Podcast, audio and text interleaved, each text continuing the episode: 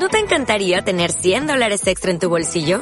Haz que un experto bilingüe de TurboTax declare tus impuestos para el 31 de marzo y obtén 100 dólares de vuelta al instante.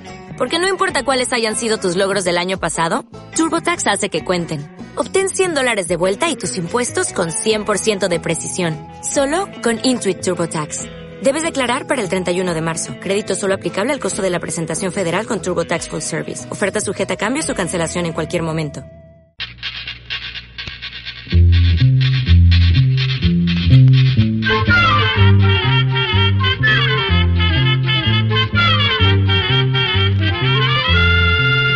Llegó pa' todo,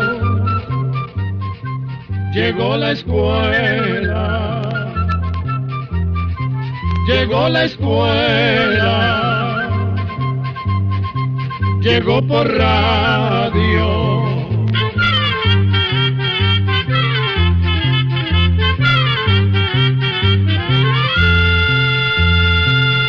Oigamos la respuesta. Es el programa que les trae a ustedes el Instituto Centroamericano de Extensión de la Cultura, ICQ. Un estimado oyente nos ha escrito desde Heredia, Costa Rica, y nos solicita la siguiente información. Deseo saber sobre la enfermedad celíaca y las consecuencias a largo plazo que puede tener una persona que la padece y no sigue la dieta sin gluten. Escuchemos la respuesta. La enfermedad celíaca es un trastorno del cuerpo que hace que las personas no puedan consumir gluten. El gluten es una proteína que se encuentra en los cereales como trigo, centeno, cebada, la harina de estos cereales y otros alimentos. Para comprender mejor en qué consiste este padecimiento, vamos a decirle que el sistema digestivo es el conjunto de órganos que hacen posible que el cuerpo reciba todos los nutrientes que necesita para funcionar adecuadamente. Como parte del sistema digestivo está el intestino delgado, que está recubierto por millones de vellosidades o pelitos muy finos por donde el cuerpo absorbe los nutrientes. Las personas que padecen de la enfermedad celíaca tienen un trastorno que hace que el sistema de defensa reaccione al gluten que, como dijimos, es una proteína que se encuentra en muchos alimentos. Esa reacción va dañando y destruyendo poco a poco las vellosidades del intestino delgado. Entonces, el cuerpo no puede absorber las vitaminas, los minerales y los otros nutrientes que necesita para funcionar correctamente. Y por lo tanto, estas personas corren el riesgo de sufrir por anemia o por osteoporosis, que es cuando los huesos se vuelven quebradizos precisamente por falta de calcio. También hay más facilidad de que puedan desarrollar otras enfermedades como por ejemplo problemas con la tiroides, diabetes o azúcar en la sangre, lupus, que es una enfermedad que afecta la coagulación de la sangre, o algunos tipos de cánceres. No se sabe con exactitud por qué se desarrolla esa enfermedad en algunas personas. Sin embargo, por estudios que se han hecho, se cree que es una enfermedad hereditaria, es decir, que se transmite de abuelos a padres y de padres a hijos y llega a ser común en una familia entera. Gracias a esos estudios también se ha visto que, aunque la enfermedad celíaca puede afectar a todas las personas, parece ser más frecuente en aquellas personas blancas cuyos antepasados provienen del norte de Europa. Además, parece que las mujeres son más propensas que los hombres a padecerla. Los síntomas de esta enfermedad se pueden confundir con los síntomas de otras dolencias, como por ejemplo colon irritable o intolerancia a la lactosa, pues la persona puede presentar diarrea y dolor abdominal. Por otra parte, la persona se puede sentir cansada, bajar de peso, estar más irritable o deprimida, o bien puede tener erupciones en la piel y llagas en la boca. Sin embargo, hay personas que aun teniendo la enfermedad no presentan los síntomas. Para saber si una persona padece de enfermedad celíaca, lo primero que manda el médico son unos exámenes de sangre especiales. Si los exámenes salen alterados, normalmente se practica lo que se llama endoscopía, que sirve para obtener un pedacito del intestino delgado que luego se manda a un laboratorio para hacer lo que se llama una biopsia. Por lo general, allí se ven las vellosidades del intestino que están afectadas. La enfermedad celíaca no tiene cura, pues si la persona come gluten, el sistema de defensa siempre va a reaccionar afectando las vellosidades del intestino. Pero si la persona sigue una dieta comiendo alimentos sin gluten, el intestino se recupera y se evita que haya daños mayores. Los niños se recuperan siguiendo esa dieta especial entre tres y seis meses y los adultos entre dos y tres años. Aparte de los cereales que le mencionamos, otros alimentos que contienen gluten son frijoles horneados, cerveza y otras bebidas alcohólicas que están hechas con cereales, sopas enlatadas, confites de leche y azúcar, todo lo fabricado con trigo como las galletas y los panes, helados, aliños que contengan vinagre blanco, salsa de tomate y mostaza, leche agria, yogur con fruta, pizza y macarrones. Entre los que sí se pueden comer están alimentos hechos con harina de maíz, arroz, sorgo, tapioca y papas, también huevos, frutas, verduras, pescado fresco, lentejas, carne, maní, arberjas, palomitas de maíz, semilla de ajonjolí, frijoles de soya, semillas de girasol y jarabes hechos de maíz. Lamentablemente en nuestros países muy pocos de los alimentos que vienen etiquetados indican si no contienen gluten. Le diremos que esta enfermedad se conoció desde la antigüedad. Sin embargo, no fue sino hasta en 1950 que se pudo comprobar que el gluten era el culpable del trastorno que se producía en el intestino delgado.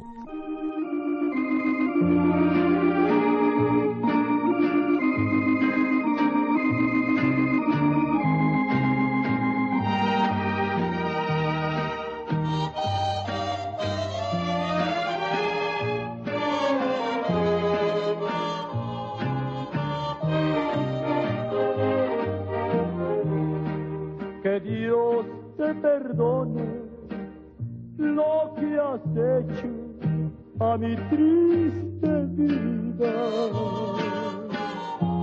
Si al fin con tu ausencia por el mundo va perdida, ¿qué puedo pedirle Father.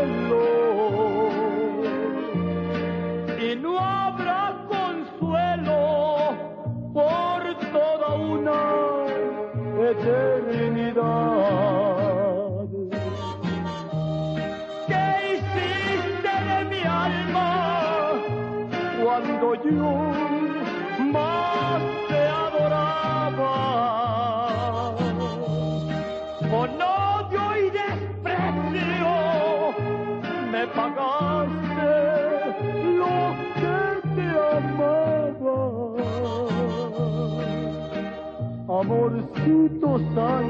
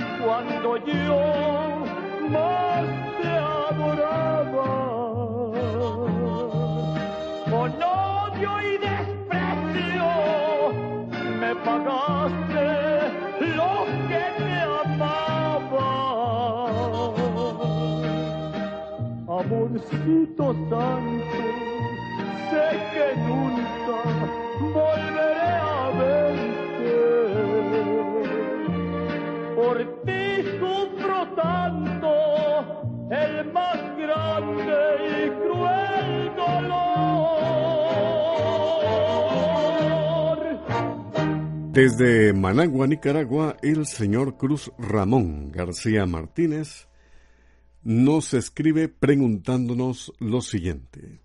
Según parece, muchos de los obreros que trabajan en las plantaciones de caña están enfermos de los riñones. ¿A qué se debe esta situación? ¿Cómo se puede resolver? Oigamos la respuesta. Efectivamente, se ha notado un aumento de padecimientos de los riñones entre los trabajadores de las plantaciones de caña de azúcar. Según investigaciones que se han hecho, el problema se debe, sobre todo, a las condiciones de trabajo de estas personas. Las plantaciones de caña están en lugares muy calientes y los cortadores de caña pasan muchas horas al sol haciendo este duro trabajo. Si no descansan ni toman agua a menudo, estas personas se deshidratan. El problema es que la falta de agua afecta mucho al riñón. Además, otra cosa que puede influir en los padecimientos de los trabajadores en las plantaciones de caña es que en estas plantaciones se usan plaguicidas y se acostumbra a hacer quemas antes de la cosecha. Entre las soluciones que se proponen para aliviar la situación de estas personas está el disminuir el uso de plaguicidas y prohibir las quemas.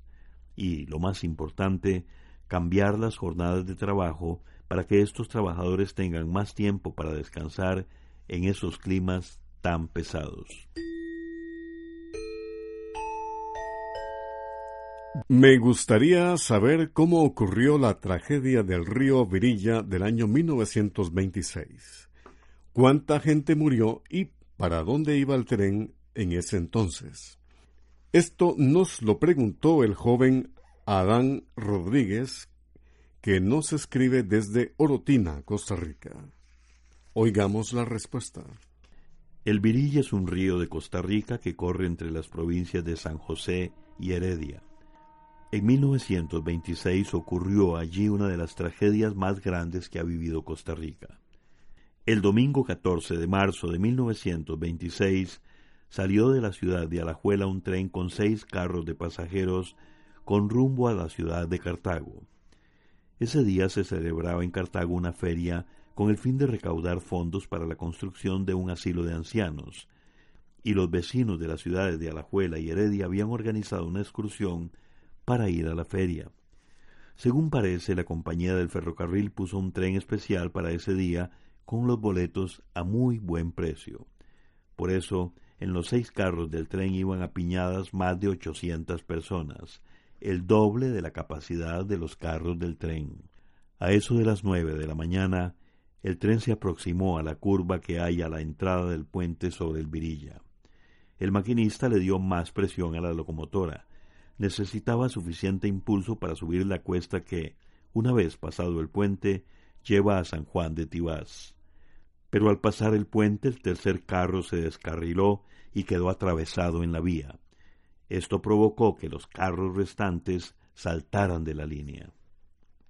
Uno cayó al río y los otros quedaron colgando del puente.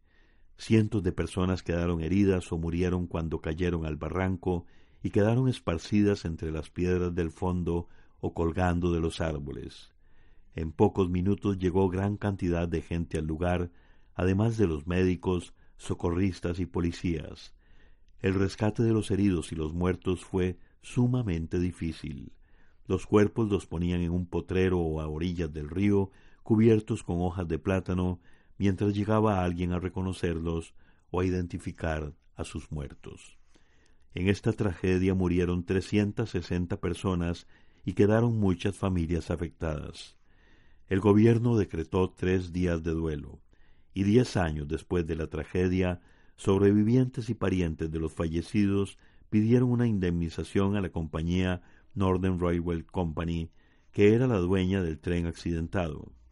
Sin embargo, el dinero que recibieron no pudo borrar el recuerdo y mucho menos el dolor de tantas familias costarricenses. El día que me acaricies, lloraré. Y dice...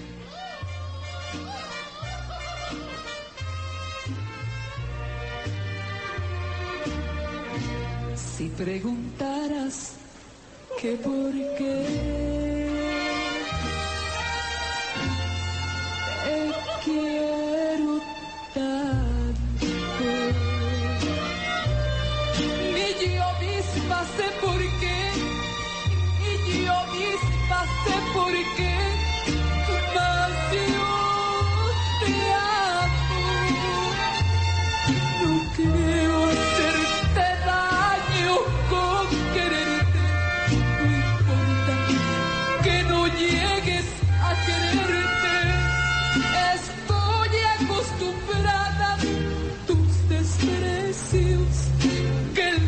que me acaricies lloraré.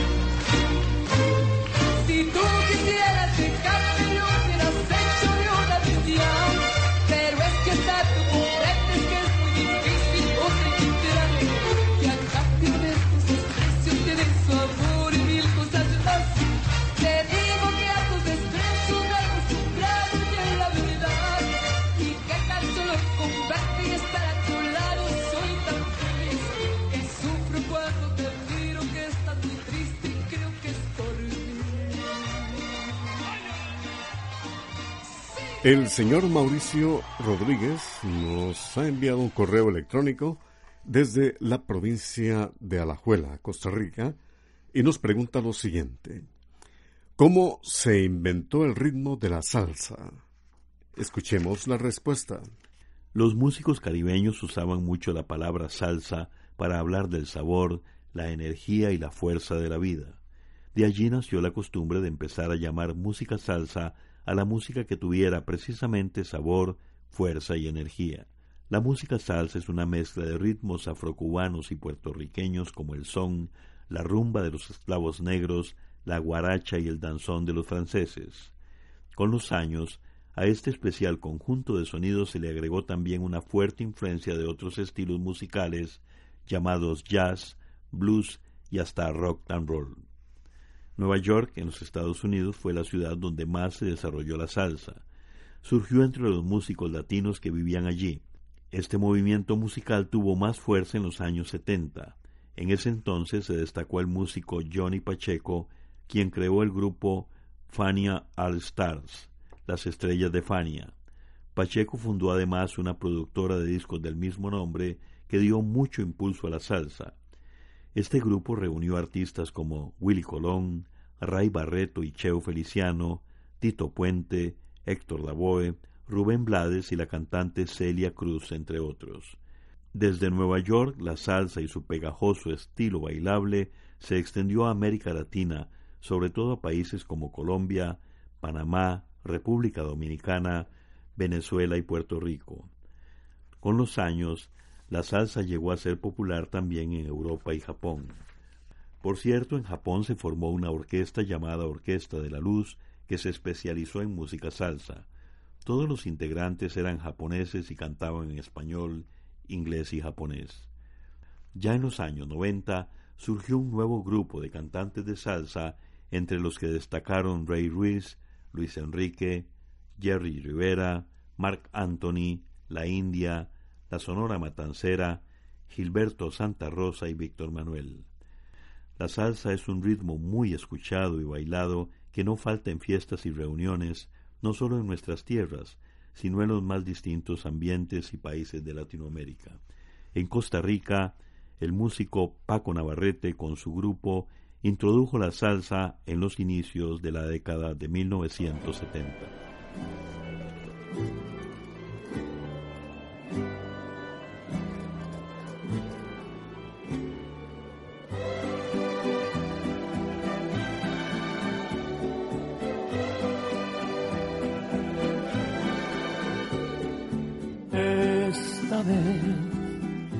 Ya no soporto la terrible soledad. Yo no te pongo condición, harás conmigo lo que quieras, bien o mal.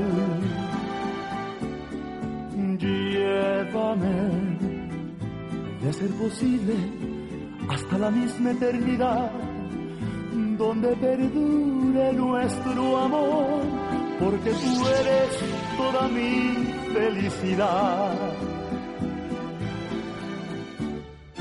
Llévame si quieres hasta el fondo del dolor, hazlo como quieras por maldad o por amor, pero esta vez quiero entregarme a ti en una forma total, no con un beso nada más. Quiero ser tuyo, sea por bien o sea por mal.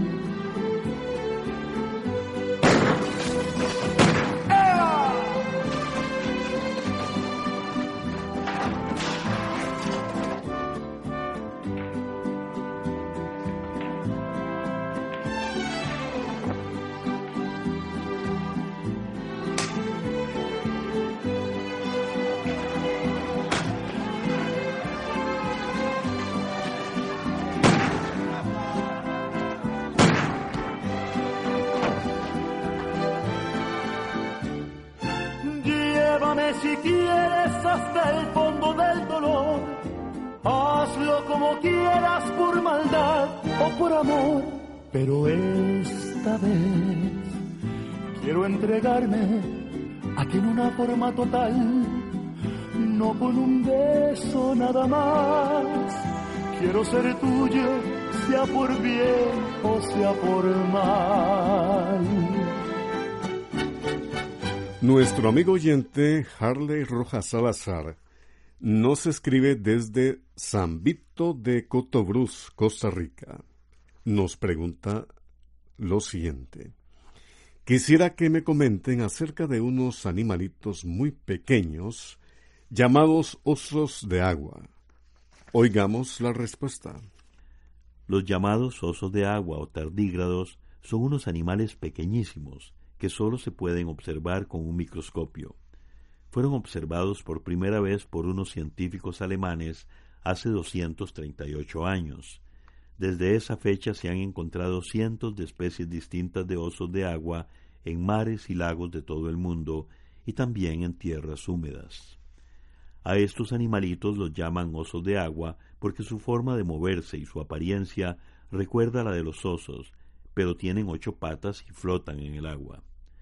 Lo que más llama la atención de los científicos es que los osos de agua son enormemente resistentes. Se ha visto que pueden sobrevivir durante varios minutos en agua hirviendo, por ejemplo, pero también soportan por días temperaturas heladas de hasta 200 grados bajo cero. Los tardígrados u osos de agua son además resistentes a niveles altísimos de radiación, y hasta se han hecho experimentos poniendo algunos de ellos en naves espaciales y en el fondo del océano, comprobando que pueden adaptarse a esas duras condiciones sin mayor problema. Según parece, esta asombrosa capacidad de los osos de agua para vivir en cualquier ambiente viene de la habilidad que tienen para deshidratarse, es decir, que los osos de agua pueden perder casi todo el agua de su cuerpo y quedar como muertos hasta por diez años. Pero, de la misma manera, si las condiciones mejoran, estos animalitos pueden empezar a absorber sustancias del ambiente y volver a su vida normal con una asombrosa rapidez. ¿Quién es Arnulfo Romero? La Universidad de los Descalzos, insectos comestibles, leyendas tales como La Piedra de Oro o cuento La Mujer y el Sabio o también El Elefante encadenado. Insectos comestibles, todo esto y más es lo que usted puede encontrar en el libro Almanaque Escuela para Todos del año 2016, que todavía nos quedan algunos. Y recuerde que es un libro de colección. Si usted no ha conseguido el suyo y vive en El Salvador, llame al 7704 0563 25 43 02 54. Si usted vive en Guatemala, 22 32 6144. Si vive en Honduras, 22 37 55 88. Si vive en Nicaragua, 22 40 09 39. Y si es de Panamá, 221 70 15 o 221 70 18. Ah, y si usted es de Costa Rica puede llamar al 22 34 0520 22 53 62 38. Los números que le hemos dado son de bodegas de cada país donde tenemos representantes y ellos tienen almanaques para la venta y para nosotros será un gusto que usted nos llame. Además, con cada almanaque que usted compre, nos estará ayudando a que este 2017 sea una realidad. Recuerde que comprender lo comprensible es un derecho humano. No se quede sin su libro almanaque 51. Recuerde, es de colección. Programa B, control 66. Así llegamos a un programa más de Oigamos la Respuesta. Pero le esperamos mañana, si Dios quiere, aquí por esta su emisora y a la misma hora. Mándenos sus preguntas al apartado 2948-1000 San José, Costa Rica. También nos puede llamar a los teléfonos 22 25 52 38 o 22 25 53 38 o mándenos un fax al 22 25 22 27. También le damos el correo electrónico icq.org.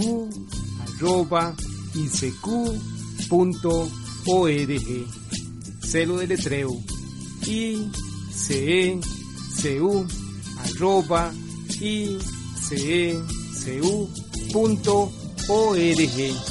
Para nosotros sus preguntas son muy importantes y estamos para servirle.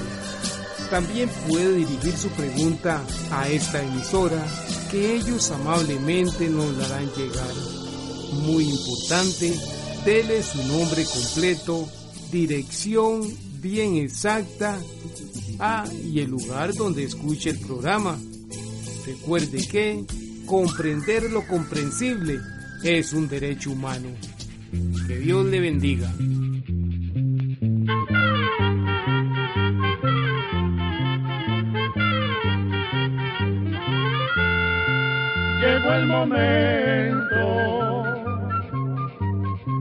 De despedirnos.